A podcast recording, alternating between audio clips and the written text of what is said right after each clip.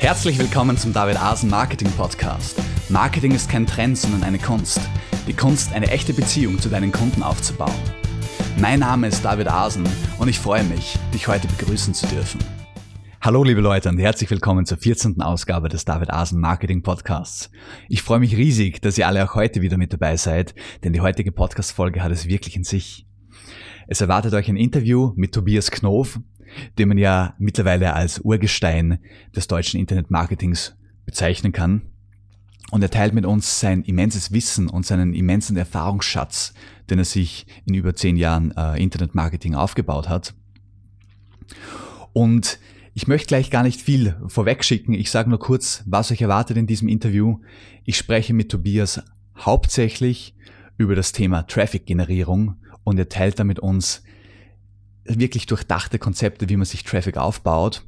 Er gibt uns ein Gesamtbild, aber er geht dann auch richtig krass ins Detail, muss ich sagen, und teilt da unschätzbare Tipps, wie wir unsere Websites zum Beispiel mit total einfachen und simplen Tipps, aber um, dafür umso effektiver, äh, unsere Webseiten in Google auf Platz eins bringen, speziell für Longtail-Keywords.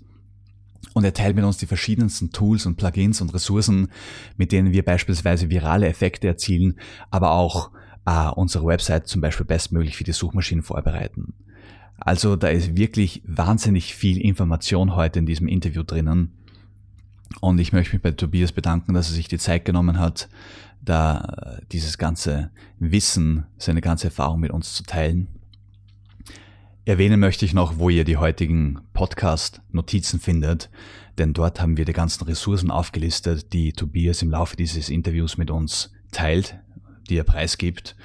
Und ihr findet diese Notizen unter david-asen-marketing.de slash dam-014.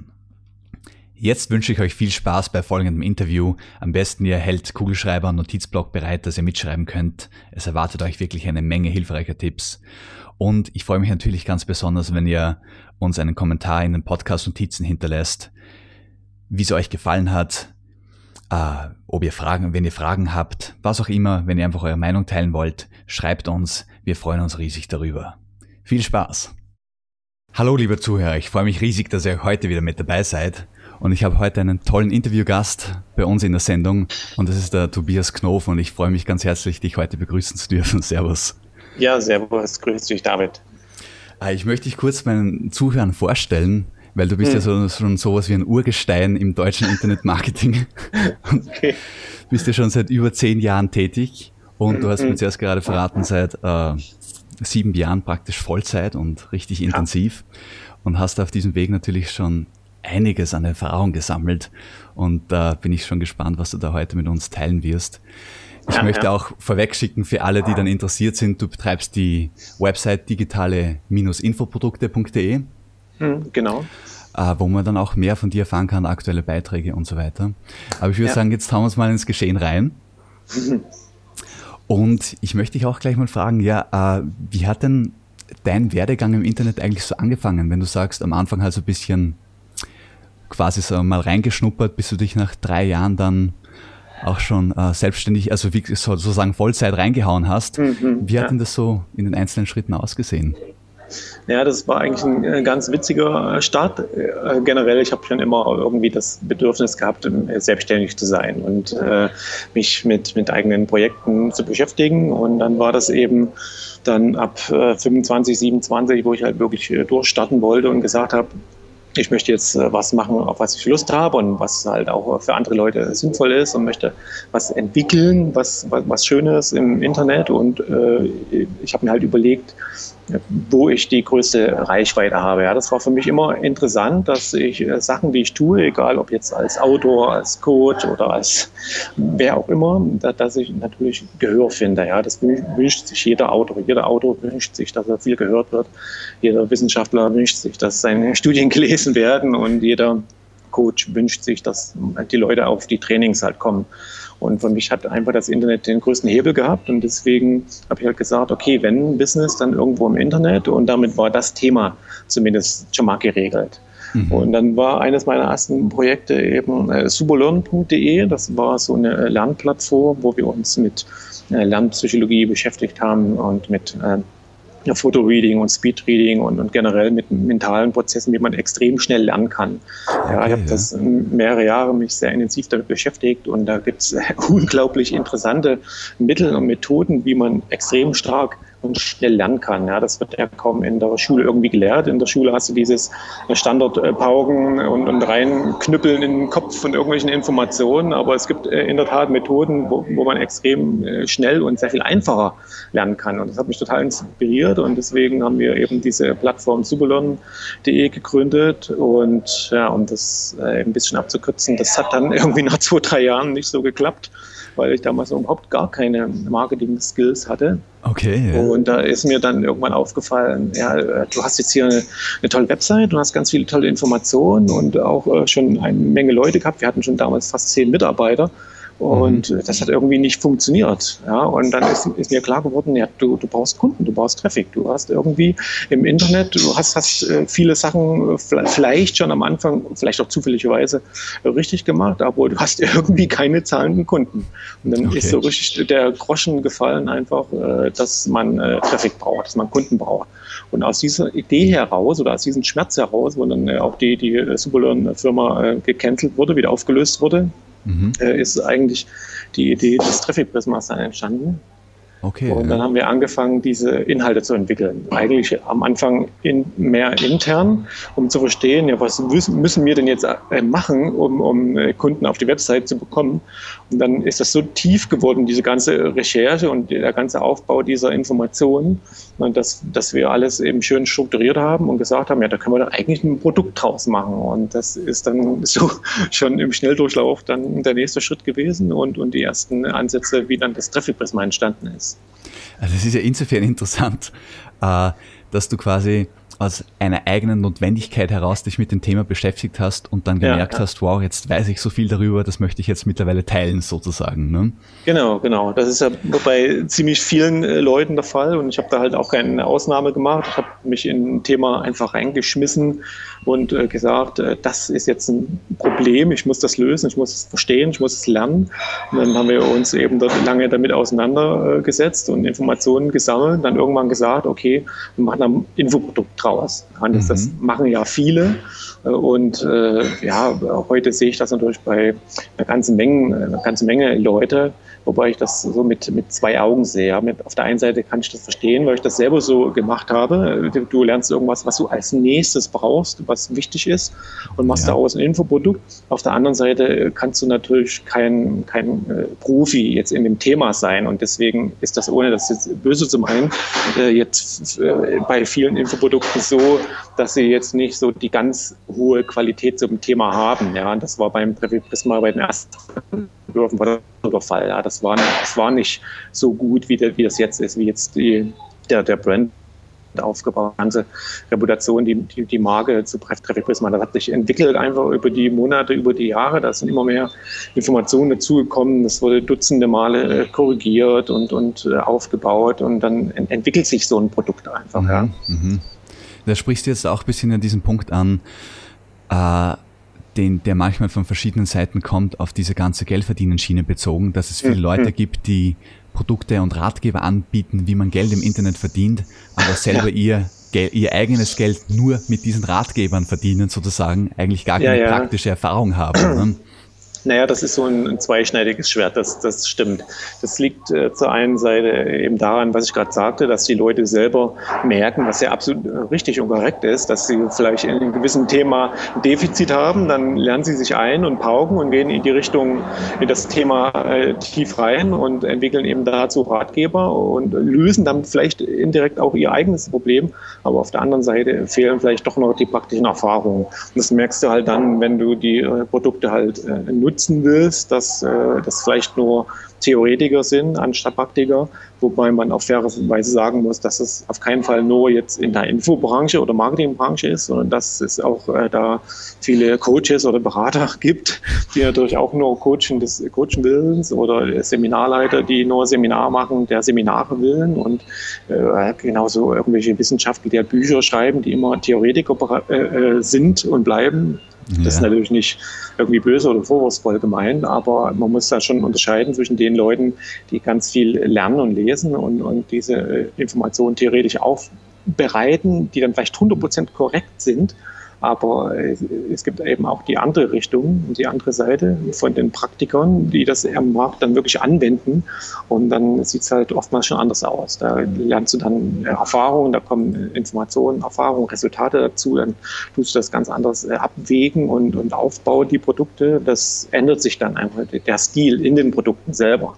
Wenn man genau. viele äh, Infoprodukte oder Bücher gelesen oder konsumiert hat, dann kann man das so mit der Zeit rauslesen. Dann, dann siehst du das, dann merkst du das, äh, was jetzt so ein bisschen von einem Theoretiker kommt oder von einem Praktiker. Wobei, wie gesagt, äh, die Informationen von einem Theoretiker nicht schlecht oder nicht falsch sein müssen. Mhm, Aber es mhm. fehlen äh, zumindest oftmals dann die praktischen Erfahrungen. Und die haben wir natürlich jetzt über die letzten fünf, sechs, sieben oder fast zehn Jahre schon gesammelt. Da ist eine ganz andere Schubkraft einfach in den Konzepten dann dahinter, weil das eben auch auf zehn Jahre Erfahrung basiert. Und das ist halt was, das kannst du dir nicht kaufen oder downloaden. Genau, und richtig. Und damit sind wir auch schon mitten im Thema drin. Und ich meine, du hast jetzt quasi die Geschichte vom Traffic Prisma erzählt und auch mhm. was da jetzt eben viel, wie viel Erfahrung da mittlerweile mit eingeflossen ist. Ja. Und auch wenn es noch extrem interessant wäre, über die Qualität und diese ganze, wie sagt man da, die ganze Natur der, des mhm. Infomarktes zu sprechen, sozusagen, vielleicht würde ich sagen, vielleicht kommen wir da nochmal drauf zurück. Aber jetzt einfach mal die Frage, ähm, was zeichnet denn dann das Tra Traffic Prisma aus, äh, inhaltlich, sage ich jetzt mal, was sind so die Kernpunkte, die dieses System funktionieren lassen, die praktischen? Ne? Naja, das, das System zeichnet sich eben deswegen aus, weil es praktisch ausgerichtet ist. Es war auch äh, damals durch unsere Recherchen, wie ich eben schon gerade erzählt habe, ein praktisches Werk. Wir haben ja die ganzen äh, Sachen, also wenn du das Prisma jetzt vor dir siehst, gibt es halt 24 Methoden und wir haben die ganzen Methoden eben in der Tat praktisch äh, getestet und haben von früh bis abends diese Sachen aufgebaut, diese Inhalte ausstellt, im Internet äh, verteilt und dann eben die, die Links kreiert oder erzeugt und dann eben genau getrackt und gemessen, wo welcher Traffic-Rückfluss entsteht. Ja, es ist natürlich so, dass manche Methoden aus dem Traffic-Prisma weniger gut funktionieren, manche funktionieren sehr gut und manche Methoden sind in der Tat halt abhängig von dem Business oder von dem Geschäftsmodell, was du machst. Wenn du, wenn du jetzt zum Beispiel ein reiner Blogger bist, dann sind halt die Prismenpunkte Blogging und Artikelmarketing und wie du halt Gastbeiträge und Interviews machst, die sind dann halt super geeignet für dich. Und wenn du halt eher im Bereich Videomarketing oder Social Marketing unterwegs bist, weil dein Produkt eben sozial gut äh, funktioniert durch, durch Sharing und Teilen im Social Web, dann nutzt du natürlich eher andere Prismen. Ja, das kommt einfach darauf an, in welchem Bereich du unterwegs bist oder was von Produkt du hast. Wobei mhm. eben Social Marketing für viele Produkte heutzutage schon sehr gut funktioniert. Und damit wirfst du eine interessante Frage auf, weil äh, wenn ich jetzt, du hast jetzt diese Kategorisierung sozusagen geschaffen, je nachdem, wo mhm. ich tätig bin, gibt es verschiedene Marketing- oder Traffic-Aufbaukanäle. Jetzt ja. ist meine Frage, gibt es ich sag mal, was sind die Top 3 Kanäle, wo du sagst, die wirken eigentlich immer ungeachtet in welcher Branche oder in welchem Bereich das man tätig ist sozusagen. Gibt es sowas? Ja. Ja, gibt es durchaus und das hat einfach den Grund von Google und wie die äh, Spider und Crawler, äh, technischer Begriff, aber die Leute, die da sich ein bisschen damit auskennen, die wissen, was gemeint ist. Äh, das hängt äh, mit diesen Suchmaschinenwerkzeugen äh, von Google und Co. zusammen. Mhm. Und diese können eben jetzt zum Beispiel noch nicht zumindest äh, Videos oder Flash-Animationen oder irgendwas auslesen. Die können mhm. aber ganz gut, sehr gut äh, Texte auslesen. Und deswegen sind die textbasierten Prismenbausteine die, die oftmals am besten funktionieren. Und das sind eben äh, Blogging, das ist eben Pressemeldung, das ist Artikel. Marketing, das ist äh, so Marketing, da geht es immer um Texte, da geht es um Links, das kann sauber von den äh, Suchmaschinen, Crawlern und so weiter durchindexiert werden. Da gibt es ganz viele, aktuell knapp 200 verschiedene Punkte, die dann äh, Google berücksichtigt beim Ranking. Und wenn diese ganzen Sachen dort eben noch mit einfließen in die Traffic Prisma Aktionen, die du dort umsetzt, dann kannst du schon ziemlich starke Rankings erreichen. Also mhm. das, das äh, geht unter Umständen echt extrem schnell, Wir haben äh, ja bei OneBiz, vielleicht kann man da noch einen Satz drüber sagen, aber da hatten wir auf jeden Fall einen SEO-Optimierer, den äh, Sharon Smith, und der hat eben äh, in diesem Bereich sehr intensiv gearbeitet. Ich habe mich letztens auch mit ihm getroffen und hat, ich habe es schon öfters von ihm gesehen und hat mir aber in dem Moment live gezeigt, einen komplett neuen Beitrag erstellt und innerhalb von 37 Sekunden war der nicht nur auf der Seite 1 zu dem Keyword von Google, sondern auf Platz 1. Das, äh, ja, das ist natürlich eine extrem, äh, extreme Aussage, wie sowas so schnell gehen kann. Da spielen eine Menge Faktoren eine Rolle, aber die sind nicht unbedingt kompliziert. Das ist keine Raketenwissenschaft und die Tools sind allen zugänglich. Und wenn du weißt, was du machst und wie du es machst, dann kannst du durchaus sehr schnelle Resultate erzeugen. Und das halt insbesondere bei content-basierten äh, Prismen. Ja, also von, von mhm. den 24 Punkten in dem Traffic Prisma sind halt ein paar äh, eben content-basiert, sehr stark textbasiert und die funktionieren durchaus am besten.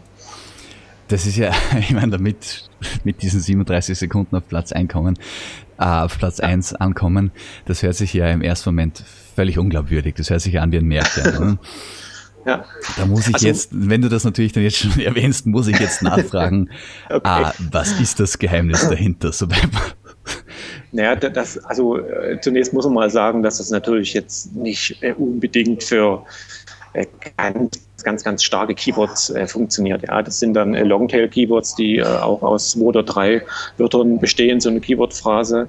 Dann mhm. funktioniert es sehr gut. Oder mit regionalem Bezug, wenn man zum Beispiel sagt, äh, äh Friseur, Öffnungszeiten Berlin oder sowas. Ja, oder irgendwas in die Richtung. Mit regionalem Bezug, das funktioniert immer sehr gut und dann kann man das äh, ziemlich schnell hinbekommen. Und der Trick ist im Prinzip durchaus der, dass man spezielle Tools und Plugins benutzt. Ja, viele nutzen ja schon WordPress, äh, nutze ich auch seit Jahren. Ich nutze, habe fast noch nie was anderes genutzt. Äh, ganz früher mal äh, Butterfly Marketing Skript von Mike Filsheim, wobei das sehr kompliziert war. Und diese mhm. ganze WordPress-Geschichte, die hat sich so extrem weiterentwickelt, auch, aus SEO-Sicht, dass es sehr, sehr, sehr empfohlen werden kann. Die ja. ganzen, äh, der, der Aufbau des Codes, die, die dieser äh, WordPress Open Source Software ist halt so stark SEO optimiert und richtet sich so sehr an den Interessen von Google, dass eben auch äh, andersherum Google sehr intensiv und gut und schnell und tief äh, diese WordPress-Blogs indexiert. Und das ist halt ein entscheidender.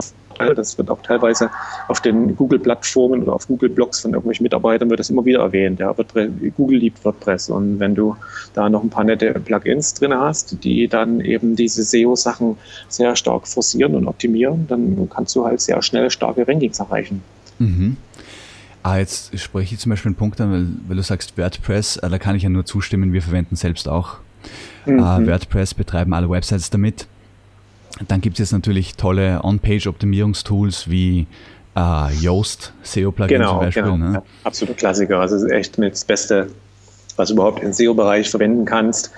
Das ist richtig super und dann äh, hat halt haben die ganzen großen Suchmaschinenhersteller wie Google und Yahoo und Microsoft, die haben so eine eigene neue Metasprache entwickelt, die, die durch äh, verschiedene Plugins abgebildet werden können. Und das führt dazu, dass verschiedene Meta äh, Keyword äh, oder Meta-Auszeichnungen, also Quellcode-Schnipsel in, in den Quellcode, in den Source Code hinein integriert werden bei jedem neuen Blogpost und dadurch kann, können die Suchmaschinen das schneller indexieren und besser analysieren, was eben der Inhalt dieses Beitrags ist.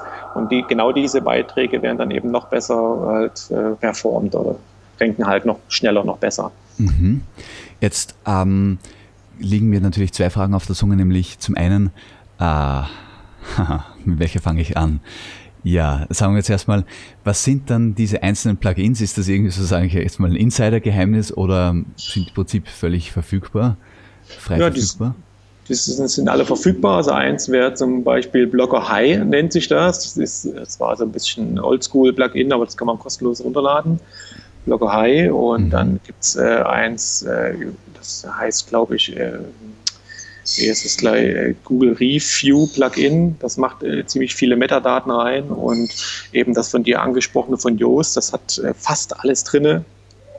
Da kannst du so viele Sachen SEO-mäßig optimieren, dass das sind die ganzen äh, Metadaten einfach da drin, die werden automatisch in den Quellcode reingesetzt. Dann kannst du äh, auch Produktbesprechungen machen oder Reviews oder es ist auch egal, ob du ein, ein Produkt hast oder einen Testbericht machst oder einfach nur einen Blog schreibst. Du hast immer so eine Metadatenbox, wo verschiedene Inhalte noch angegeben werden kann, äh, können, wie zum Beispiel der Autor oder wann es veröffentlicht wurde oder äh, mygeoposition.com bietet auch so ein WordPress-Plugin speziell für äh, lokale Webseiten, die eben äh, darauf angewiesen sind, dass die äh, Geolokalität dort mit übertragen wird. Dann erreichst du auch gute Rankings äh, bei, bei, Google Local oder bei irgendwelchen äh, Local Services. Und ja, da, also da kannst du richtig stark damit arbeiten. Mhm. Und was eben auch ein, ein guter äh, Punkt mit ist, was äh, Jerome Smith, dieser Optimierer aus Berlin äh, mit eingebaut hat bei OneBiz oder in seinen eigenen Schulungen mit äh, einarbeitet. Das sind halt, ähm, na, äh, wie heißt das? Äh, Scoop It. Äh, Scoop It. Punkt, Punkt IT, also scoop.it. Und äh, das ist wie so eine Art äh, Fachartikelportal, aber extrem clever, extrem stark SEO-optimiert. Und wenn du dann deine eigenen neuen Blogposts bei Scoopit anteaserst, dann hast du ein extrem schnelles, starkes Ranking nach oben. Und ich weiß nicht genau, wie die das machen. Ich habe das noch nicht in der Tiefe analysiert, aber es gibt eben verschiedene äh, ähm, äh, Artikelportale wie auch PageWiz oder PageBall die eben genau das ermöglichen, dass du deinen eigenen Post oder auch jedes andere Codeschnipsel oder Blogpost äh, im, im Internet anteasern kannst und äh, auf deine eigenen Webseiten verlinken oder quer verlinken kannst mit Permalinks oder irgendwas und dann hast du ein richtig starkes Ranking. Und das ist ja auch teilweise, äh, sind das schon Mechanismen, die wir im Traffic Prisma beschrieben haben und das führt eben dazu, dass du in einer gewissen Art und Weise deine Inhalte recycelst. Ja? Also äh, unter Content Recycling, was auch im Traffic Prisma besprochen wurde, verstehen wir eben, dass du aus einem Blogpost beispielsweise noch eine Social News machst oder dass du aus einem Blogpost noch einen Fachartikel machst oder eine Pressemeldung oder irgendwas. Du kannst auch aus einem Video kannst du, wie du das jetzt hier machst, ein Audio-File abstrahieren. Das Video kannst du in die Videoportale hochladen, das Audio-File kannst du in die Podcast-Portale hochladen. Und so kann man in Anführungsstrichen äh, in gewisser Art und Weise den Content recyceln, mehrfach verwenden. Mhm. Das führt eben dazu, dass du in verschiedenen Portalen verschiedene Content-Formen positionierst und zu deinem Keyword, wo du hoffst, vielleicht irgendwie auf die Seite 1 zu kommen, hat das den Effekt, dass du mit drei, vier, fünf, teilweise sieben äh, verschiedenen Ergebnissen auf die Seite 1 kommst. Ja? Du hast das, dein Keyword, so, wo du deinen Blogpost optimiert hast, da ist meinetwegen auf Platz 2, auf Platz 4 ist dann die Social News äh, auf irgendeiner anderen Webseite, auf Platz 5 ist dann das entsprechende Screen Capture Video dazu bei YouTube, auf Platz 6 ist dann eben die gespinnte Pressemeldung dazu. Und so kann man eben indirekt sehr viele Inhalte äh, schaffen oder recyceln von einem Original-Blogpost aus gesehen mhm. und den zu demselben Themen- und Keyword-Spektrum positionieren. Und das führt natürlich zu einer unglaublich starken Dominanz in den Suchmaschinen. Und wenn dann irgendein User oder Kunde kommt und das Keyword eingibt und findet dich halt nicht nur einmal, sondern drei oder vier oder fünfmal, dann hat das natürlich suggestiv äh, eine ganz andere Aussage. Ja, dann bist du halt in Anführungsstrichen die Nummer eins, dann bist du der, der ständig gefunden wird, dann bist du ja Platzhirsch und dann hast du über kurz oder lang den Traffic auf deiner Seite. Und das ist insofern auch total interessant, dass äh, ich habe zum Beispiel auf meinem Blog einen Artikel, wo gezeigt wird, wie viel Traffic die einzelnen Positionen in, Google, in den Google-Suchergebnissen abbekommen. Ja, ja. Und selbst Platz 1 bekommt, soweit ich jetzt im Kopf habe, nur so um die 35 Prozent. Das heißt, wenn ich da mhm. mehrere Positionen abdecke, kann ich mir natürlich noch mehr Traffic sichern auch. Ne? Natürlich, klar. Ich meine, die, die erste Seite bei Google, die nimmt, keine Ahnung, 80, 85 Prozent, glaube ich, nimmt die weg. Ein mhm. paar Leute klicken auf die Seite 2, nochmal 5, 10 Prozent und auf der Seite 3, wenn überhaupt da noch jemand ankommt, sind das nochmal die letzten 3, 4, 5 Prozent. Aber wenn du die erste Seite zum ersten Keyboard, und das muss jetzt nicht kein Master-Keyboard sein, wie äh, äh, was weiß ich, äh, flacher Bauch oder, oder irgendwie äh, sofort gesund werden oder Online-Marketing. Ja, das sind die absoluten Killer-Master-Keywords. Aber wenn du im, in, in Longtail reingehst, was dann auch viel leichter zu optimieren ist, und du hast eben dort drei, vier, fünf, sechs, sieben äh, Positionen, dann bist du halt der absolute Platzhirsche und dann, dann kriegst du diesen Traffic direkt oder indirekt über die anderen Suchergebnisse, spülst dann den User zu dir. Mhm. Und da muss ich wieder einhaken, ich möchte auch noch für die Zuhörer, die vielleicht äh, diese Begriffe nicht so kennen, äh, sagen, was der Tobias jetzt gemeint hat, ist, was du jetzt gemeint hast mit dem Master oder mit diesen Killer-Keywords, das sind halt die, die extrem viel Konkurrenz haben, mhm. wohingegen Longtail-Keywords dann solche sind, die äh, eher schon spezifisch sind, nicht so viel Konkurrenz haben, natürlich dadurch auch etwas weniger Suchvolumen, aber genau, ein bisschen länger sind oder Umständen. Genau, aus mehreren Wörtern bestehen zum Beispiel. Ja, also ja. eigentlich immer. Ne? Und äh, natürlich dann dementsprechend denn kann sich der Traffic aus diesen Longtail-Keywords aber extrem summieren natürlich. Ne? Ja, ja, natürlich, klar. Und, äh, ja. Ist, ja, ist ja auch so, dass die, diese Longtail-Keywords äh, schon, schon von äh, Google vorgeschlagen werden. Ja? Also wenn du in, in Google irgendein Keyword eingibst, äh, willst halt irgendwelche Blumen zum Beispiel kaufen, dann gibst du ja nicht Blumen kaufen ein, dann gibst du ja Blumen kaufen München oder, oder Tulpenstrauß Berlin oder, äh, oder irgend sowas ein. Ja? Du mhm. hast immer einen geografischen Bezug oder du gibst äh, als Suchphrase geben die meisten Leute, gibt es auch Statistiken darüber, bis zu 95 Prozent aller Leute äh, geben mindestens zwei oder drei Wörter ein. Ja, und, und das ist mit Longtail-Keyword gemeint. Ja. Du hast jetzt ein Hauptkeyword Marketing, aber der gibt alleine Marketing bei, bei Google ein. Ja. Nur ja. allein auf dieses Marketing zu optimieren, ist A, aussichtslos und B, bringt eigentlich gar nicht so viel. Und wenn du dich auf ein Longtail-Keyword optimierst mit einem regionalen Bezug, dann hast du viel, viel bessere Chancen. Das ist ja, ja, genau, da sprichst du einen faszinierenden Punkt an, weil ich natürlich meine Zielgruppe gleich viel fokussierter habe, wenn ich auch Leute abhole, die schon fokussierte Suchphrasen verwenden sozusagen. Ja, natürlich, klar. Du hast und vielleicht weniger, aber du hast natürlich viel treffender und viel genauere. Es geht halt nicht um Menge. Ja. Das war auch so ein Glaubenssatz äh, von mir früher in den ersten Jahren. Viel hilft viel und ich muss jetzt so 5000 Keywords auf Platz 1 stehen, aber das, das, das passt nicht. Das funktioniert einfach so nicht. Das funktioniert schon aus Budgetgründen nicht, weil ja. 10.000, 100.000 andere Leute mitspielen und das macht auch vom Sinn her äh, kein, also hat vom Sinn her keine Kraft einfach. Du musst äh, dir äh, meinetwegen Dutzend, zwei Dutzend Longtail-Keywords raussuchen, also Keywords mit zwei, drei, vier Wörtern, die deine Zielgruppe am ehesten eingibt und dann äh, hast du einen viel stärkeren, besseren und wärmeren Traffic und die Leute, die dann auf deine Website kommen, die konvertieren auch viel besser, egal ob du die auf eine Landingpage, auf ein Newsletter, Abo oder auf was auch immer leitest. Ja. Ja, ja, die sind dann kaufbereit, ne, sozusagen. Genau. Oder total äh, bereit, dann so, wie sagt man, einen bekannten Call to Action sozusagen auszuführen. Ne? Mhm, genau. Und jetzt muss ich da auch noch praktisch nachhaken bei dem Thema. Du hast jetzt mhm. angesprochen, dass man sich über verschiedenste Kanäle sozusagen verbreiten kann, eben das Video auf YouTube, den mhm. Blogbeitrag mhm. nochmal auf Facebook äh, posten. Ja. Äh, jetzt ist eine praktische Frage, die sich mir da aufdrängt. Wie geht man da bei der Verlinkung vor dieser Dinge? Natürlich verlinkt der Facebook-Post zum Beispiel zum Blog, das ist ziemlich offensichtlich, aber gibt es ein paar mhm. Tipps, wie man da mit der Verlinkung zwischen diesen Kanälen umgehen sollte, um sich zu boosten ja, ja. sozusagen? Also der, der beste Tipp äh, ist eigentlich, was vielleicht viele Leute schnell nachvollziehen können, aber vielleicht noch nicht machen und, und nicht so richtig verstehen, aber der total äh, einleuchtend ist, ist äh, Google hat ja die größte Marktdominanz, er hat die, hat die meisten äh, Sucher, die meisten Kunden und die haben ja ganz viele Tools, sei es äh, von E-Mail, sei es irgendwelche Blogging-Tools, Artikelverzeichnisse, sei es äh, die Maschine selber oder irgendwas. Und äh, wichtig ist immer, äh, Google-Tools zu verwenden.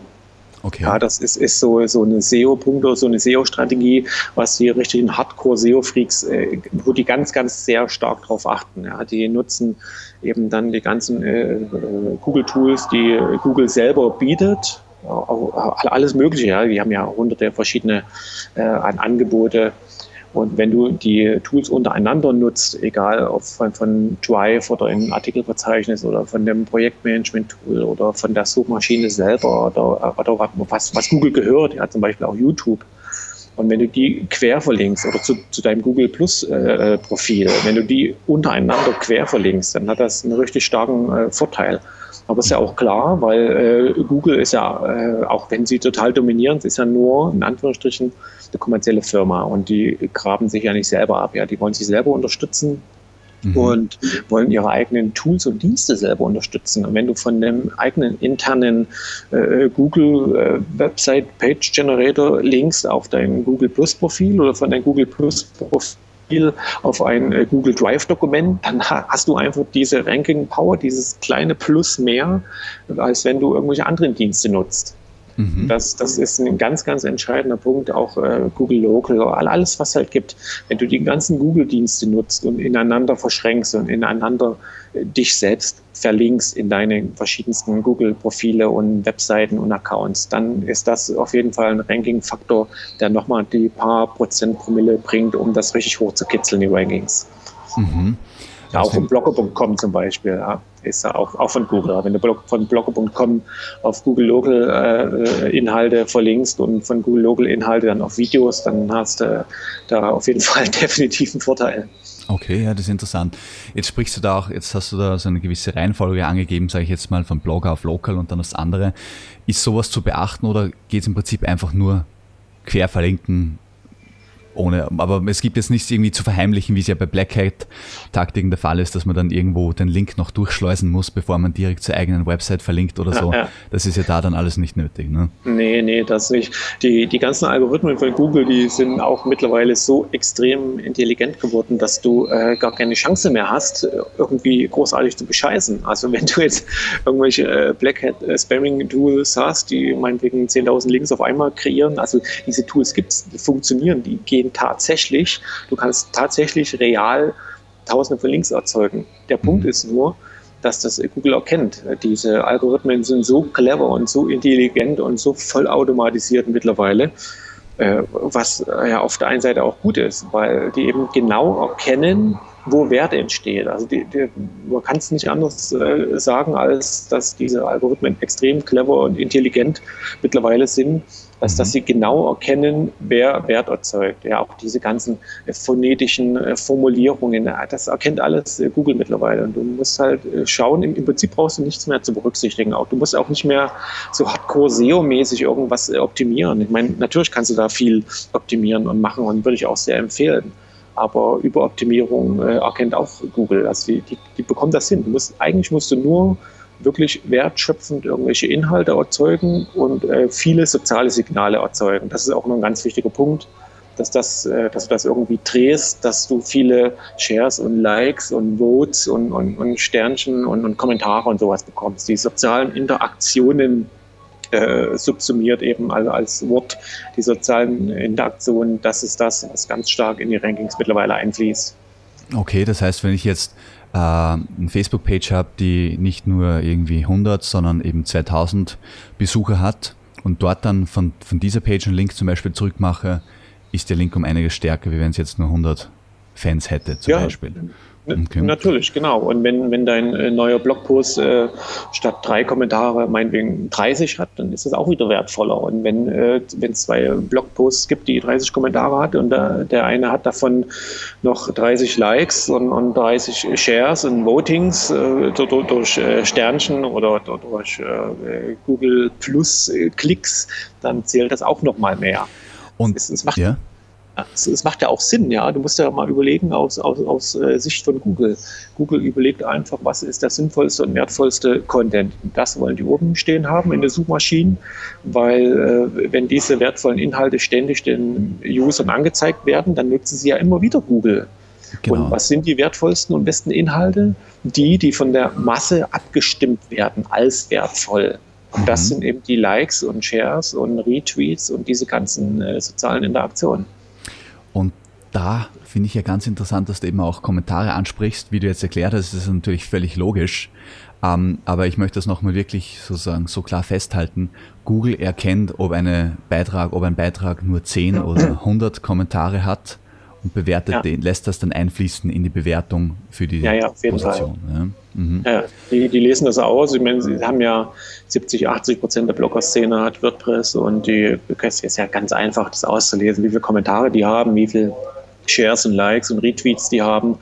Da gibt es auch interessante Dienste, da kannst du irgendwelche äh, Keywords eingeben und dann eben äh, erkennen, welche Blogs, zu welchen Blogposts äh, wie viele Shares und Likes und Retweets haben. Das ist ja eine so, soziales Voting, wenn du so willst. Ja? Mhm. Und, und, das, was hoch gewotet wird, das wird auch hoch gerankt. Das ist eine ganz simple äh, Rechnung. Ah, weil du zum Beispiel jetzt dieses Tools ansprichst, äh, habe ich gleich zwei Fragen dazu, nämlich was ist, was fällt dir ein Beispiel ein für so ein Tool? Das wäre die erste Frage. Und die zweite Frage, die ich gleich mitschicke, äh, wie nutzt man so ein Tool dann? Schaut man sich an, aha, der, der Beitrag auf Position 1 in Google sozusagen hat, was weiß ich, Hausnummer 125 Shares, also muss ich auch, sollte ich auch auf diese Zahl kommen, um den sozusagen übertrumpfen zu können zum Beispiel. Ja, ja. Also äh, ich überlege gerade, vielleicht fällt mir jetzt im Laufe des, des Gespräches noch ein, ich, ich surfe hier mal in meinen Favoriten. Mhm. Äh, äh ich habe da jetzt ganz konkret ein Tool im, im Gedächtnis, aber mir fällt der Link gerade nicht ein. Okay. Lass, es, lass, ist aber auch kein einfach Problem, weitermachen. können wir das noch genau nachreichen. Ja, ja, es gibt auch Podcast-Notizen. Und noch im Podcast können wir dann ein paar Links veröffentlichen, genau. Genau, so ist es. Das passt dann perfekt. Ähm, dann möchte ich jetzt noch ein bisschen eingehen auf dieses beziehungsweise glaube ich, jetzt ein guter Punkt, dass wir mal ein bisschen zusammenfassen, was wir so bisher besprochen haben, nämlich ah, zum einen hast du diesen Punkt gemacht, es geht wirklich mal um äh, ums Mehrwert bieten. Wir wollen den Leuten was zur Verfügung stellen, was ihnen auch wirklich weiterhilft. Und das ist natürlich Content. Ja, dann ja. kann man den Content auf verschiedenste Weisen jetzt zur Verfügung stellen, ob als Video, als Audiofile eben zum Beispiel oder dann auch als Text. Aber für die Suchmaschine ist nach wie vor Text ganz einfach, weil sie den verstehen und genau, nachvollziehen können am wichtigsten. Mhm, ja, genau, ja. am besten auslesen. Und jetzt hast du ja schon uns sehr interessante Tipps gegeben, was weiß ich, zum Beispiel Plugins, wie man jetzt lokale, äh, die lokale Optimierung steigern kann oder die lokale Ausrichtung verbessern kann. Äh, mhm. Äh, wir haben jetzt über schon Querverlinkungen gesprochen in verschiedensten Google-Diensten zum Beispiel. Wir haben das Thema Social schon angesprochen. Und bei dem möchte ich jetzt nochmal nachhaken und fragen, äh, was sind so Strategien, oder gibt es überhaupt Strategien, wie man einfach eine gewisse virale Reichweite oder so, äh, soziale Reichweite erzeugen kann, eben zum Beispiel durch viralen Content oder so. Aber was sind so praktische ein, zwei Tipps, wo du sagst, das kann man leicht umsetzen, um seine soziale Reichweite zu steigern? Ja, also virale Tools speziell oder wie? Okay. Also das ist, ist ja ein Thema, mit, mit dem ich mich sehr gerne äh, beschäftige und auseinandersetze. Mhm. Da gibt es äh, wunderbare Mechanismen. Also ganz konkrete virale Tools wären zum Beispiel äh, List Eruption, äh, WordPress-Plugin List Eruption. Das, das erzeugt äh, einfache Landingpages und hinter der Landingpage, wenn jemand sich eingetragen hat, zum Beispiel zum Newsletter oder um irgendeinen Boni zu downloaden, hast du äh, eine sogenannte Sharing Area und in dieser Sharing Area kannst du noch bis zu fünf, sechs, sieben weitere Bonis anbieten. Mhm. Und äh, diese äh, mit, mit Punkten freischalten lassen. Aber du, also du kannst jetzt sagen, äh, lieber User, du hast dich jetzt beim Newsletter angemeldet, hast ein Freebie bekommen, hier sind noch fünf weitere Bonis und für den ersten Boni brauchst du noch drei weitere Punkte, für den nächsten Boni brauchst du fünf weitere Punkte, für den nächsten Boni brauchst du zehn weitere Punkte. Und diese Punkte kannst du sammeln, indem du äh, diese Seite, die, die, die Startseite, den Einstieg die, diese, dieses Prozesses bei Google, Twitter, Facebook shares oder du nimmst halt diesen speziellen Link hier und äh, verteilst den über deinen Newsletter oder wie auch immer. Mhm. Da gibt es äh, also ganz heftige äh, ähm, Mechanismen und Wirkungsweisen. Das ist in der Tat so, dass man virale Mechanismen auch durch Technologie entwickeln kann. Also man kann im Prinzip Viralität durch zwei Sachen entwickeln. Erstens durch viralen Content, durch ein lustiges Video oder durch irgendwas äh, Aufsehenerregendes oder durch ganz äh, spezielle Headlines, wie das zum Beispiel heftig.co, glaube ich, macht. Die haben wirklich heftige Headlines, die sind so geil getextet, dass da, da, da musst du jedes Mal wieder draufklicken und, und äh, schaust dir eben das Video an yeah. oder die Grafik oder irgendwas.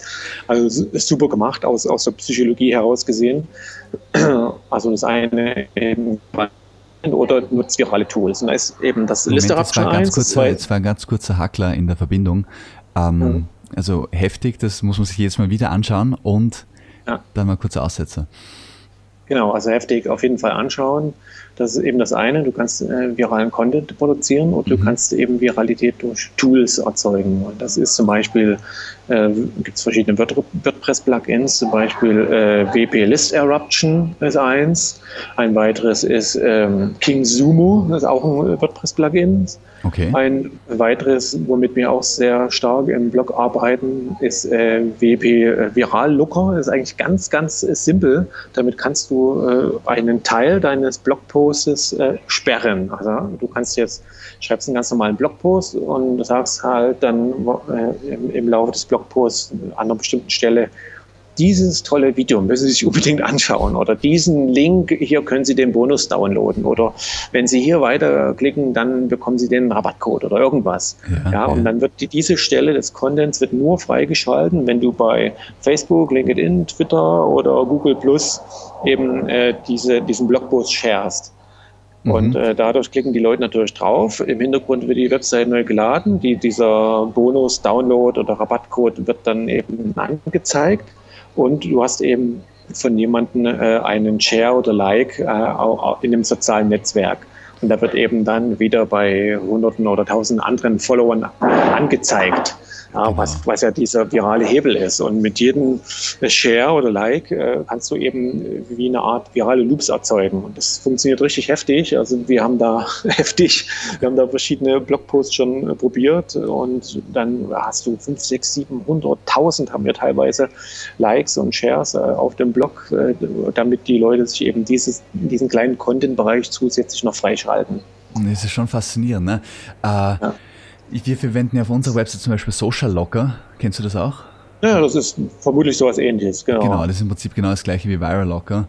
Wird wahrscheinlich auch ähnlich, genau. gibt es immer mehrere Varianten.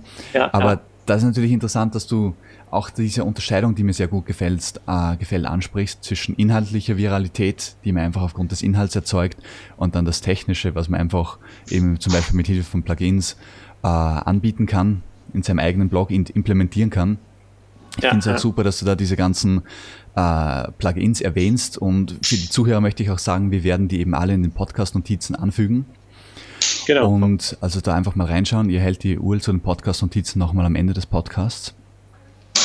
Ja, und äh, jetzt hast du dieses Social Link Building angesprochen. Gut, sage ich mal, lasst uns mal im Moment mal bei diesem technischen Bereich, weil ich denke, der ist sofort umsetzbar, muss man halt schauen, dass man, es ist einfach eine Möglichkeit, seine Besucher, die man sowieso hat, sozusagen gleich mal in vielerlei Hinsicht einzuspannen, sage ich jetzt ja, mal, ja, zu ja, nutzen. Ne? äh, zwei Punkte, die, mich, die mir jetzt auch noch aufgeschrieben habe im Laufe dieses Gesprächs sind, Ah, zuerst mal diese Frage, die muss ich einfach loswerden.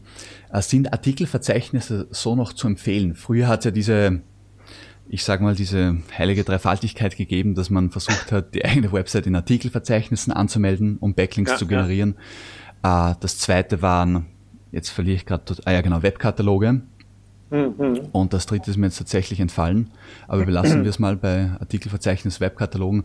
Würdest du sagen, ja. dass das heute auch noch wichtig ist oder eine naja, es ist nicht mehr so wichtig wie früher. Ja. Die ganzen Webkataloge, die, die haben einfach nicht mehr wirklich die Kraft, weil einfach Google absolut dominiert und, und alles abgegraben hat von, von Aufmerksamkeit und, und Traffic. Und äh, die meisten Leute nutzen eben die großen Suchmaschinen. Ja. Die gehen nicht mehr in die Webkataloge und suchen da krampfhaft, äh, klicken sich durch Dutzende Kategorien, sondern die geben bei Google ihr Keyword ein und das funktioniert so super gut dass sie da eben alle immer diese große Suchmaschinen nutzen. Mhm. Aber es macht insofern Sinn, dass du eben eine, eine Link-Basis hast. Ja? Wenn du wirklich ernsthaft und langfristig und dauerhaft äh, dieses Link-Building betreibst, dann natürlich, dann nimmst du eben diese 20, 30, 50 Links in den passenden äh, äh, äh, Link-Katalogen oder, oder Web-Katalogen nimmst du halt dann mit. Ja? Und genauso mit dem Artikel-Marketing es ist jetzt so, dass das früher sehr stark und sehr gut funktioniert hat. Das ist jetzt nicht mehr ganz so intensiv, aber es gibt eben verschiedene Ausnahmen, die extrem gut funktionieren. Also nach wie vor Blogger.com, WordPress.com, dieses äh, Scoop-It oder PageWiz, PageBall, das sind äh, Webseiten, die gefunden werden, die gesucht werden, die eine hohe Nutzerfrequenz haben, die eine Community-Basis haben, die äh, gute Startseiten haben, wo du eben mit guten Artikeln dann dort drauf kommst. Und äh, wenn du eben äh, gute Artikel schreibst und auf die Startseiten kommst, dann kannst du teilweise hunderte User pro Tag auf deine eigenen Webseiten lenken. Also es macht schon Sinn. Man, es, es verschiebt sich eben alles, das Gefüge. Man muss eben auch äh, schauen, äh, wo es sich lohnt, wo es am, am besten funktioniert. Und alle Aktionen, die wir zum Beispiel intern äh, im Traffic Prisma machen, wir nutzen immer dann äh, verschiedene Links, um, das, um die Metriken zu haben. Wir messen genau nach, welches Prisma, das Artikelprisma oder Presse, Presseprisma oder je nachdem, welchen Teil wir eben benutzen, nutzen mhm. wir verschiedene äh, Links und dann schauen wir eben, wie die Metriken sind. Und wenn es nicht funktioniert, dann lässt es natürlich sein, ist ja völlig normal. Und wenn was gut funktioniert, dann forcierst du diese Richtung einfach noch viel stärker. Jetzt ähm, könnte man das so vorbeirutschen lassen, aber ich glaube, du hast ja gerade einen sehr interessanten äh, Punkt gemacht mit diesem Link-Tracking, wenn ich das richtig verstehe, dass man einfach ja, schaut, ja. was eben was bringt. Mhm. Äh, wie schaut das dann bei euch äh, praktisch aus, wenn du jetzt ah, was ist eben zum Beispiel ein Link äh, zum, zur Scoop It setzt und du möchtest mhm. jetzt wissen, wie gut der performt. Äh, wie funktioniert das praktisch? Wie trackst du das? Ja, wir haben da einfach auch klassische WordPress-Plugins. Da gibt es ja ganz viele verschiedene. Da kann man auch nichts empfehlen, weil, weil die äh, alle gleich sind oder viele Sachen sind gleich gut. Wir nutzen halt PrettyLink, dann gibt es äh, also WordPress-Plugin PrettyLink, dann gibt es noch eine Premium-Version dazu. Da kannst, hast du noch drei Funktionen mehr, aber das ist jetzt nichts Besonderes. Es gibt ja ganz viele solche Tools. Du kannst da auch teilweise schon diese äh, Shortlink-Tools nehmen, mhm. die kostenlos im Internet verfügbar sind. Da haben viele davon schon eine Tracking-Möglichkeit. Aber ich mag das halt, wenn das dann intern in der äh, WordPress-Admin-Oberfläche ist, wie eben bei PrettyLink und dann generierst du dir deine äh, Links. Irgendeinen langen, aus irgendeinem langen Link wird eben dann www.trafficprisma.de Keyword-Name. Ja. Und dann kannst du halt genau messen, in welchem Zeitraum, wie oft der Link geklickt wird. Und dann hast du, hast du ein Feedback. Aber die, diese Feedback-Mechanismen, die musst du unbedingt schaffen, ganz generell im Online-Marketing. Ist auch egal, was für eine Branche. Weil wenn du, wenn du diese Sachen ganz generell nicht trackst, dann, dann äh, hast du, hast du kein, kein Feedback. Du hast kein, du hast nichts zu messen. Das ist totaler Blindflug. Du musst wissen, was passiert. Du musst wissen, wie oft was geklickt wird, in welchem Zeitraum was geklickt wird. Du brauchst die Statistiken, du brauchst die Metriken. Ohne diese Metriken äh, wirst du nie über einen äh, speziellen oder über den bestimmten Level im Online-Marketing hinauskommen. Das ist alles Zufall, Blindflug und, und, Hoffnung, vielleicht auch Erfahrung, so mag schon alles sein, aber du musst, du musst die Metriken haben. Ohne Metriken hast du keine Chance. Und das ist ganz interessant. Ich meine, erstens mal ein richtig wichtiger Punkt, den du da ansprichst. Und zum anderen aber auch, äh, möchte ich diesen praktischen Ablauf nochmal kurz zusammenfassen. Du gehst also wirklich her und sagst, okay, ich möchte jetzt zum Beispiel Backlinks aufbauen für die Unterseite A meiner Website oder für mhm. den, meinen neuen Blogbeitrag. Ähm, ich erstelle jetzt fünf Pretty Links, die alle zu diesem einen Blogbeitrag verweisen, aber ich kann dann dadurch nachher mir anschauen, welcher Pretty Link am meisten geklickt wurde und genau. weiß dann, welche Quelle sich sozusagen rentiert. Genau so ist es. Wenn du jetzt äh, zum Beispiel das äh, Prisma Blogging nimmst, ja, dann veröffentlichst du deinen Blog leicht abgeändert oder gespinnt, deinen neuen Beitrag noch in drei anderen Blogging-Verzeichnissen. Und in diesen Blogging-Verzeichnissen äh, linkst du natürlich auch auf deinen Originalbeitrag. Das ist ja der Sinn äh, der Sache, um diesen weiter zu heben. Ja. Und dann machst du eben bei blogger.com und bei WordPress.com und bei Scoopit äh, machst du halt eben einen anderen äh, Pretty-Link ja, der letztendlich auf dieselbe Quelle liegt, aber dadurch kannst du natürlich genau messen, von welcher Webseite was am meisten kommt. Das ist, und das machst du, ja. machst du eben nicht nur einmal, sondern das machst du auch mal einen Monat lang oder zwei Monate lang und dann kannst du exakt genau messen, was funktioniert. Das ist ja faszinierend. Also das gefällt mir natürlich richtig gut. Und äh, da muss ich jetzt gleich mal nachhaken. Wenn du sprichst von WordPress.com oder Blogger.com, bedeutet das in der Praxis, dass du dir dort einen Account aufmachst wo du dann deine eigenen Beiträge publish. Genau. Ja. Ich mache mir dort einen, äh, einen Account auf oder je nachdem, zu welchem Projekt ich arbeite und teasere dort die Originalbeiträge an. Oder mhm. ich kann auch komplett neue, frische Beiträge schreiben, aber es ist nicht so, dass ich von meinem Original-Blogpost den Content eins zu eins nehme und eins zu eins bei Blogger oder WordPress.com einfüge. Darum geht es nicht. Ja. Es geht einfach äh, um, um einen Teaser, um Anteasern, um einen äh, Textschnipsel und einen Auszug und dann verlinke ich eben auf die Originalquelle. Und dann versuche ich natürlich in dem Word- und Keyword-Themenspektrum drinnen zu bleiben. Und dann habe ich eben auch diesen Effekt, dass mein Originalbeitrag äh, bei Google auf der Seite 1 zu einem bestimmten Keyword steht und dann in denselben nächsten plus minus drei Ergebnissen eben auch der Beitrag von blogger.com oder WordPress.com. Mhm. Das ist ja genau das, der Effekt, der erzielt werden soll und der eben auch durch die, dieses Content Recycling aus dem Traffic Prisma erzielt wird. Und, und das ist ja extrem interessant, dass du dieses zum einen dieses Teasern ansprichst, wo ich noch äh, genauer reingehen möchte. Und mhm. natürlich da jetzt impliziert schon die Problematik des Double Content. Mhm. Und du hast auch das, der, den Begriff Traffic Spinning, äh, Content Spinning verwendet. Ja. Und das wirft gleich mehrere Fragen auf. äh, nämlich, ähm, gut, Double Content kennt, glaube ich, jeder. Man möchte nicht den gleichen Beitrag einfach nochmal verwenden. Ja, das ja. sieht Google nicht gerne. Jetzt sprichst du von Teasern und da ist meine praktische Frage. Teasern bedeutet im Prinzip, dass du einen Auszug eben hergibst und genau. den auf einer anderen Plattform für, äh, anbietest und dann zu einem Originalbeitrag in voller Länge verlinkst. Gibt es ja. da irgendwelche Richtlinien beim Teasern, dass man sagt, wie lange das bleiben darf, bis es Content, äh, Double Content wird oder Nee, das, also das äh, Double Content äh, muss man vielleicht grundsätzlich mal dazu sagen. Weiß ich nicht, ob das, äh, ich habe den Eindruck, dass manchmal nicht so viele Leute wissen, aber diese, diese Double Content Problematik, die bezieht sich generell immer besonders auf die eigene Website. Ja, also wenn du auf der eigenen Website einen Artikel mal 100 klonst und kopierst, dann ist das natürlich ein massives Problem. Wenn du aber denselben Artikel, meinetwegen sogar eins zu eins, in, in zehn anderen Artikelportalen oder so äh, postest, dann ist es auch nicht die feine und optimale Art.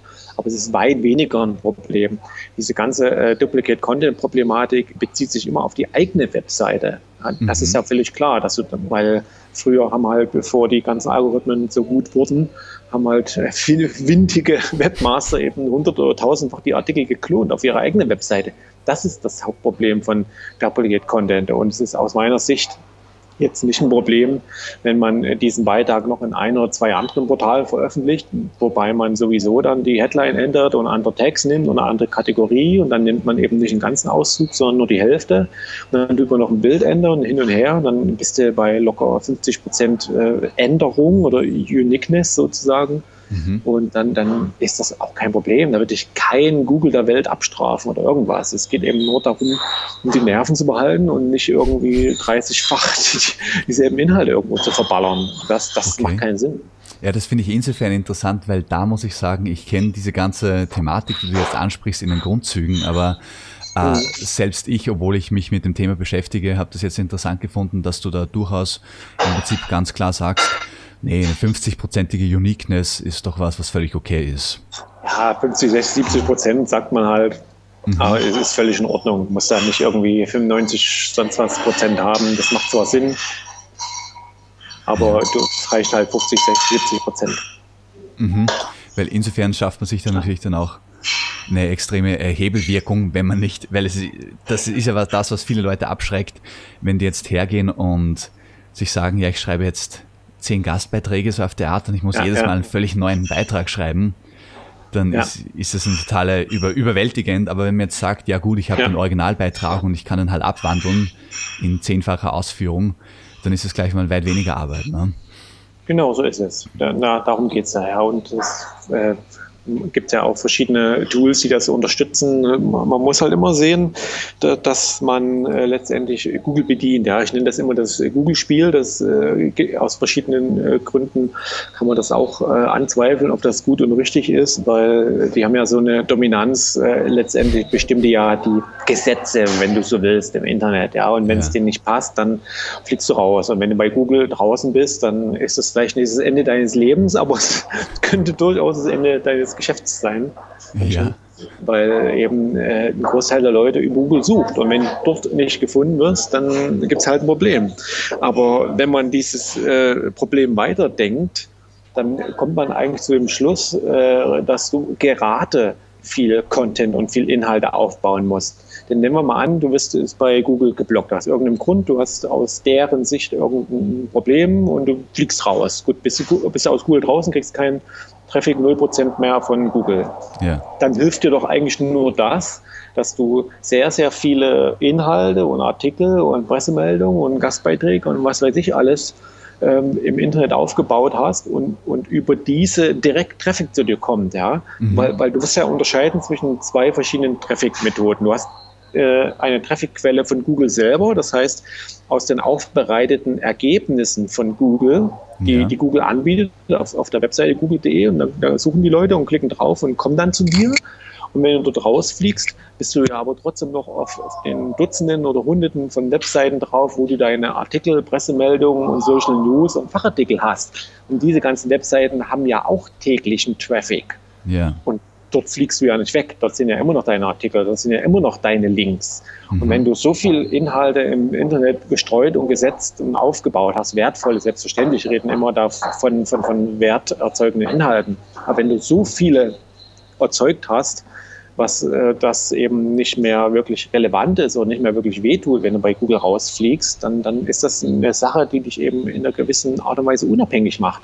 Ja, genau. ich, ich will auch nicht bei Google rausfliegen und ich bin nie, noch nie bei Google rausgeflogen, aber der Punkt ist eben, sich zumindest leicht äh, bis stärker aus dieser Abhängigkeit zu lösen. Und, und äh, du löst dich aus dieser Abhängigkeit, indem du ständig viel Inhalte aufbaust im Internet.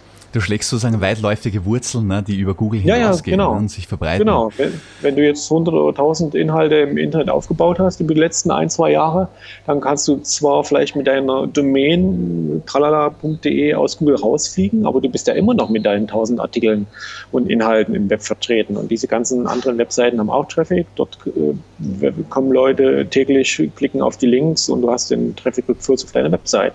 Wenn du das nicht machst, dann ist natürlich dann ein eigenes Verschulden irgendwo, langfristig zumindest, ja. als Unternehmer, muss man so sagen. Und ich meine, ich muss jetzt mal an dieser Stelle sagen, Tobias, also es ist ja echt, ich finde es ja gigantisch, wie viel äh, Mehrwert du da auch uns heute lieferst und, und zuhören, wie du auch ins Detail gehst. Das finde ich, möchte ich wirklich mal Danke sagen, finde ich sehr ja. äh, vorbildlich. Und ähm, an dieser Stelle möchte ich auch einfach meinen Leuten ans Herz legen, schaut einfach mal auf äh, Tobias seine Website, die findet ihr wie gesagt unter digitale-infoprodukte.de und seht euch dort mal seht euch dort um, schaut euch das Traffic Prism an, wo natürlich das, was wir, was Tobias jetzt uns hier vorstellt, äh, im Detail und systematisch erklärt wird. Und genau. alles, was wir jetzt gesprochen haben, muss ich sagen, macht ja extrem Lust, das auszuchecken. Ja, und ja. Äh, wir werden natürlich den Link zum Traffic Prism auch noch in die Podcast-Notizen reinhauen. Super. Und was ich jetzt sagen muss, und ich glaube, es ist ja so, dass wir zu diesem Thema jetzt noch ewig reden können, ehrlich. Ich habe noch ein paar Punkte aufgeschrieben, wie Pressemitteilungen und so weiter. Mhm. Aber ich denke, das wäre dann vielleicht mal fast sogar äh, was, wo ich sagen muss, ich muss dich nochmal in den Podcast einladen, dass wir weitersprechen. okay, gerne, immer zu. Ja, na, freue mich, freu mich. Ich, ich habe noch eine Sache, David. Wir haben vor uns äh, gesprochen über eine Suchmaschine oder einen Service, wo man äh, Keywords eingeben kann und wo du herausfindest, welcher Beitrag, welcher Blog in der Blogosphäre, wie viele Shares, Likes, Retweets und Google Pluses hatte, ja, du erinnerst mhm. dich. Und diese genau. Website habe ich jetzt gefunden, die nennt sich Basssumo, also B-U-Z-Z, mhm. sumo.com zusammengeschrieben. Okay. Da kannst du irgendwelche Keywords eingeben. Ich habe jetzt hier vor mir einfach mal Traffic-Tipps eingegeben. Und da findest du eben eine Liste wie in einer klassischen Suchmaschine von äh, Beiträgen aus der Blogosphäre. Und daneben siehst du schön sauber aufgelistet, wie viele Facebook-Shares, LinkedIn-Shares, Twitter-Shares, Pinterest-Shares und äh, Google Plus-Shares dieser eine spezielle Beitrag hat.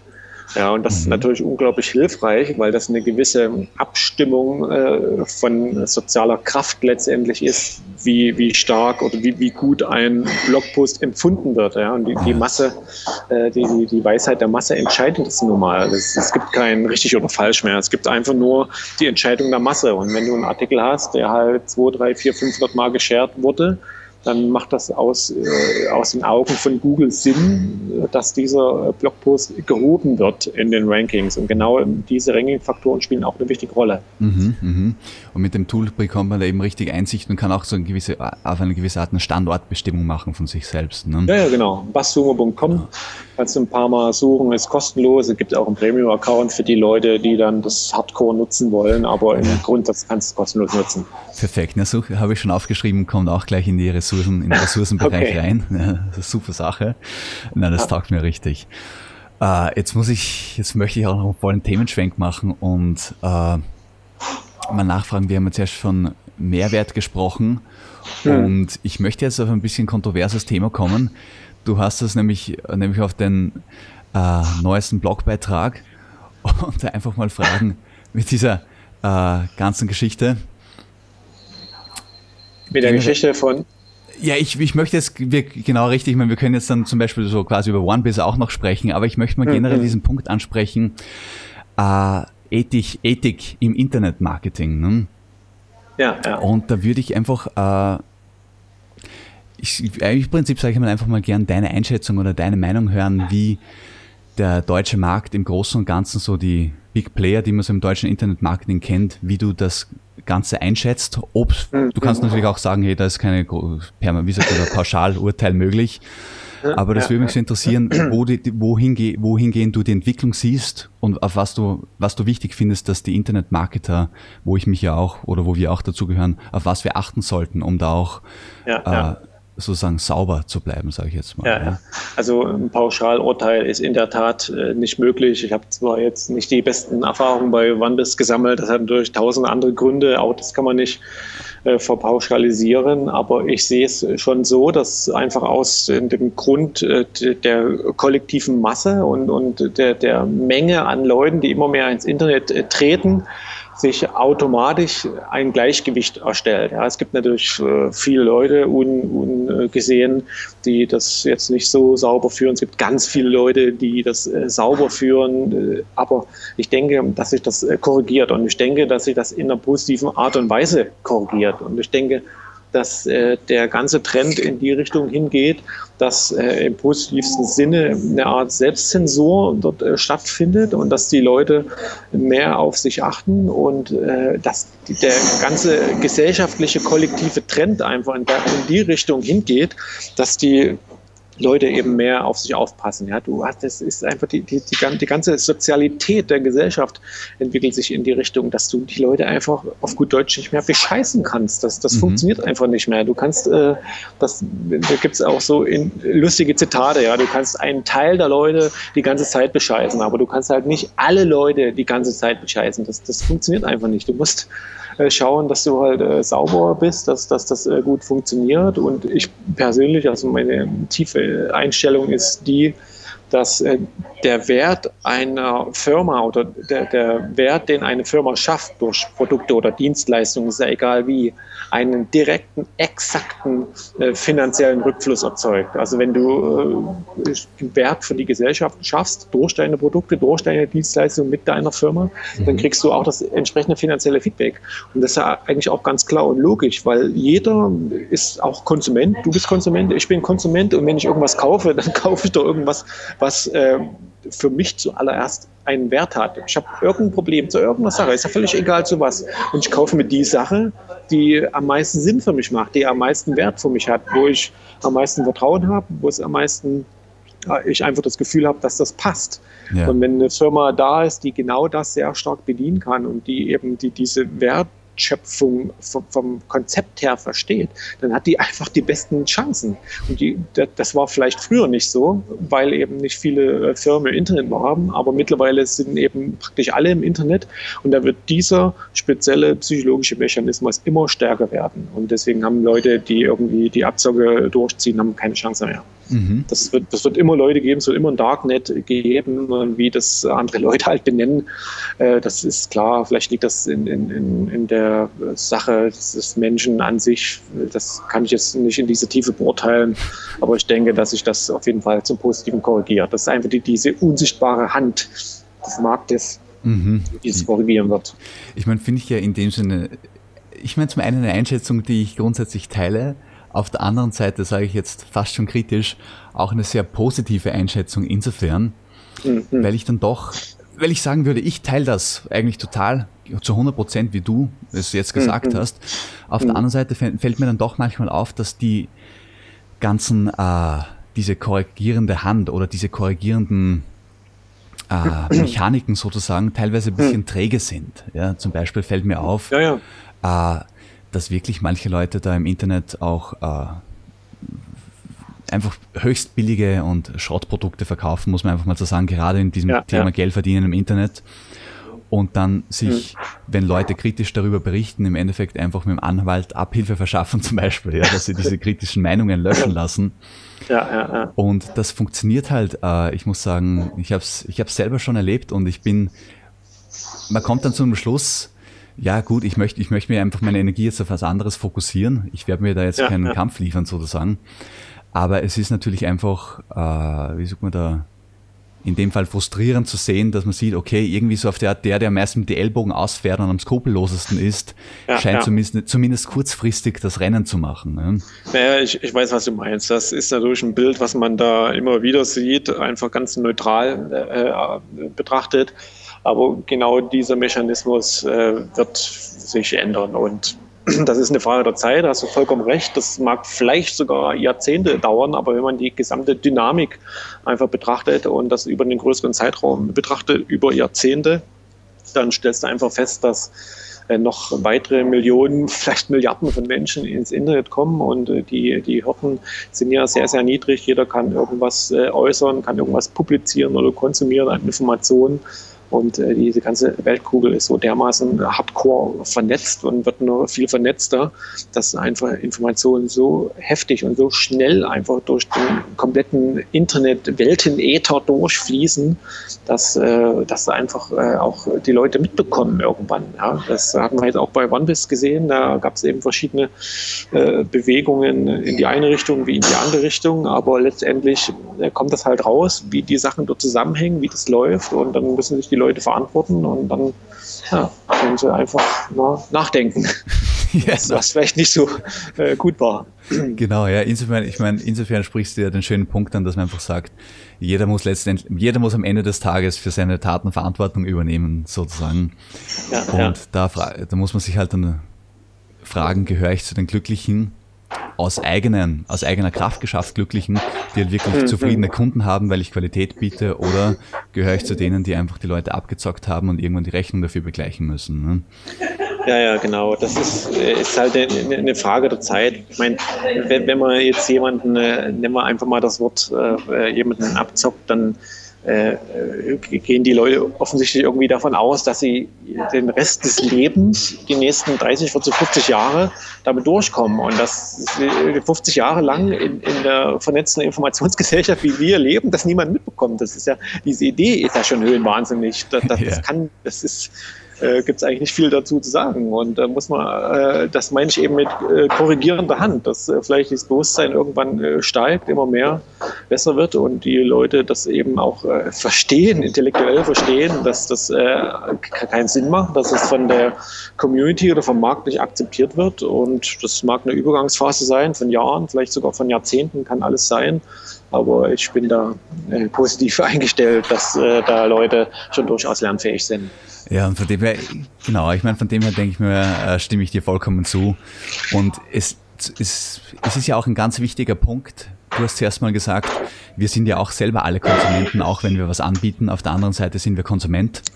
Und da müssen wir uns auch mal klar machen, selbst wenn wir jetzt ab, auch wenn wir jetzt abgezockt werden, müssen, sollten ja. wir uns ja als verantwortungsbewusste Menschen die Frage stellen, was hab, warum habe ich mich abzocken lassen? Was war meine Resonanz sozusagen? Ja, ja, Und genau. zum Beispiel im Geldverdienen im Internetbereich, äh, wo halt Geld reinkommt, wo natürlich dann das auch ein bisschen so ein Platz ist für Leute, die zwielichtig sind. Äh, wenn mhm. ich mir dann das nächstbeste äh, Angebot zulege um 500 Euro, wo dann irgendwie steht, Geld verdienen innerhalb von 24 Stunden 2000 Euro, muss ich mich halt auch mhm. fragen, war ich da nicht vielleicht einfach auch zu gierig, dass ich auf sowas reinfalle. Ne? Ja, ja, natürlich, klar. Die, die Fragen stellen sich immer. Ich meine, habe ich mir auch, auch gestellt, ist im Nachhinein. Da muss man sich bei verschiedenen Sachen auch an die eigene Nase fassen. Das äh, selbstverständlich. Aber es gibt halt auch äh, Trends, Trends und Tendenzen und Strömungen, die man einfach nicht vorausschauen kann oder vorausblicken kann. Ja, die, sich äh, entwickeln, aus welchen Gründen auch immer, und äh, wo man eben dann doch nicht so viel Einfluss hat. Und äh, da kann man halt hinterher, gibt es ja immer ganz viele Leute, die da ganz schlau sind. Aber das ist halt auch schon eine menschliche Eigenart. Ich bin da jetzt auch ganz viel schlauer vorher und habe mir das schon tausendmal ah, gesagt, ja. hättest du gewusst, ach, hättest du gewusst. Ich habe es nicht gewusst und damit ist, äh, ist, hat sich so entwickelt und ja. Ey, ja wobei, ich hier, halt, wobei ich jetzt festhalten muss, damit wir uns da richtig verstehen. Das war jetzt wirklich nicht auf dich gemünzt, sondern auf, nee, nee, ja, auf diese ist Punkte. Mir klar. Ich meine mein das ja auch neutral gesehen, klar. Genau, ja, ja, richtig. Allgemein ist es natürlich ein gültiger Punkt, dass man sich fragt, was habe ich wie bin ich dazu gekommen, dass ich in diese Situation komme. Das macht ja jeder erfolgreiche Mensch, dass er sich natürlich schaut, ja, wie er das in Zukunft vermeiden kann. Aber du genau. hast natürlich recht, richtig. Man, man, man lässt sich natürlich manchmal auf Dinge ein, wo man alles nach bestem Wissen, Gewissen gemacht hat und dann trotzdem nachher ja. drauf kommt, ja, okay, da hat es halt betrügerische Tendenzen ja. zum Beispiel gegeben. Natürlich. Ich meine, das wird auch immer sehr, sehr äh, negativ oder vorwurfsvoll gesehen. Man muss ja mal, äh, darf man eins nicht vergessen, dass äh, das in einer gewissen Art und Weise auch gut ist. Ja? Dass ich, wenn ich jetzt ein neues Projekt baue oder irgendwas und da Vertrauen habe oder mir wird als Kunde irgendwas angeboten und ich steige da ein, man kann ja nicht ständig den Leuten vorwerfen, wie naiv du bist oder warst. Ja? Das. Hat ja auch was damit zu tun, dass die Leute ein gewisses Vertrauen haben und das ist ja, ist ein gutes Zeichen, dass, dass das so ist. Und wenn das enttäuscht wird, ist natürlich wieder äh, kein gutes Zeichen, aber die, was ist denn die Alternative? Die Alternative ist, dass ich ständig extrem kritisch alles äh, zurückwerfe, alles äh, reflektiere und, und grundsätzlich äh, alles äh, kritisch empfinde und negiere. Das, was jetzt das andere Extrem ist, aber das macht da jetzt auch nicht so viel Sinn. Ja, man muss ja mal ein gewisse äh, Gottvertrauen haben. Man muss ja mal ein gewisses äh, äh, Vertrauen haben zu den Leuten, zu den Projekten oder zu irgendwas. Und natürlich, das ist halt äh, leicht und einfach gesagt und ist nicht schön, aber es gibt halt da Leute, Tendenzen und Strömungen, wo das dann nicht funktioniert. Und dann muss man sich, habe ich jetzt bei Facebook einen Spruch gelesen, einfach aufstehen, schütteln und äh, wieder weitergehen. und dieses Pferd, ja, von dem her muss ich auch sagen, ist ja das das perfekte Schlusswort. Ne? Ja. Dass man einfach sagt, genau, wunderbar. Und gerade was das Internetmarketing betrifft, du hast jetzt davon gesprochen, von dem Grundvertrauen. Ich möchte das jetzt, obwohl ich gesagt habe, Schlusswort, fällt mir jetzt doch noch dazu ein. Äh, dieses Aufschütteln, dieses Grundvertrauen sollte man auch in sich selbst haben und man macht auch selbst mal einen Fehler. Ja, ja. Und dann steht man auch einfach auf, abschütteln und weitergehen. Ja? Genau so ist das. Das Ganze ist eine Lernphase, genau. Ja. ja, von dem her muss ich ja sagen, Tobias, war es mir eine richtige Freude, dich mal hier im Podcast zu haben. Ich ja. hoffe ganz stark natürlich mal wieder auf ein nächstes Mal. Ja, sicher, gerne. Wunderbar, danke dir. Und wir werden natürlich das Ganze in Ressourcen auflisten. Äh, und ich bedanke mich jetzt auch an dieser Stelle bei den Zuhörern. Ich hoffe, ihr habt da genauso viel interessante Infos mit rausbekommen wie ich selbst. Und ich sage danke und bis zum nächsten Mal. Ne? Ja, ich sage auch danke an, an die Zuhörer, an dich, David, und alles Gute. Ciao, ciao. Das war das Interview mit Tobias Knof. Ich hoffe, es hat euch genauso viel Spaß gemacht und neue Einsichten gebracht wie mir. Ah, ihr findet, ich möchte noch mal erwähnen, wo ihr die Podcast-Notizen zur heutigen Folge findet, damit ihr die ganzen Ressourcen, die wir angesprochen haben, auch äh, euch selber zulegen könnt. Ihr findet diese unter david-asen-marketing.de slash dam-014. Und was mir eine Herzensangelegenheit ist, ich freue mich natürlich, natürlich immer über eure Kommentare. So, wenn ihr mir schreiben wollt oder auch Tobias, äh, hinterlasst uns einen Kommentar in den Podcast-Notizen, stellt eure Fragen, tut eure Meinung kund. Äh, Teilt mit uns eure Einsichten zum Thema Traffic-Generierung, was ja ein richtig interessantes Thema ist. Ich freue mich wirklich von euch zu hören. Ich werde auch jeden Kommentar persönlich beantworten. Und wenn euch gefallen hat, was ihr heute gehört habt, dann abonniert diesen Podcast. Ihr findet alle Infos dazu unter david-asen-marketing.de slash podcast. Ihr könnt diesen Podcast auf YouTube, iTunes, Stitcher und so weiter abonnieren. Wie gesagt, alle Infos findet ihr unter david-asen-marketing.de slash podcast. In diesem Sinne wünsche ich euch noch eine gute Woche und wir hören uns wieder bei der nächsten Folge.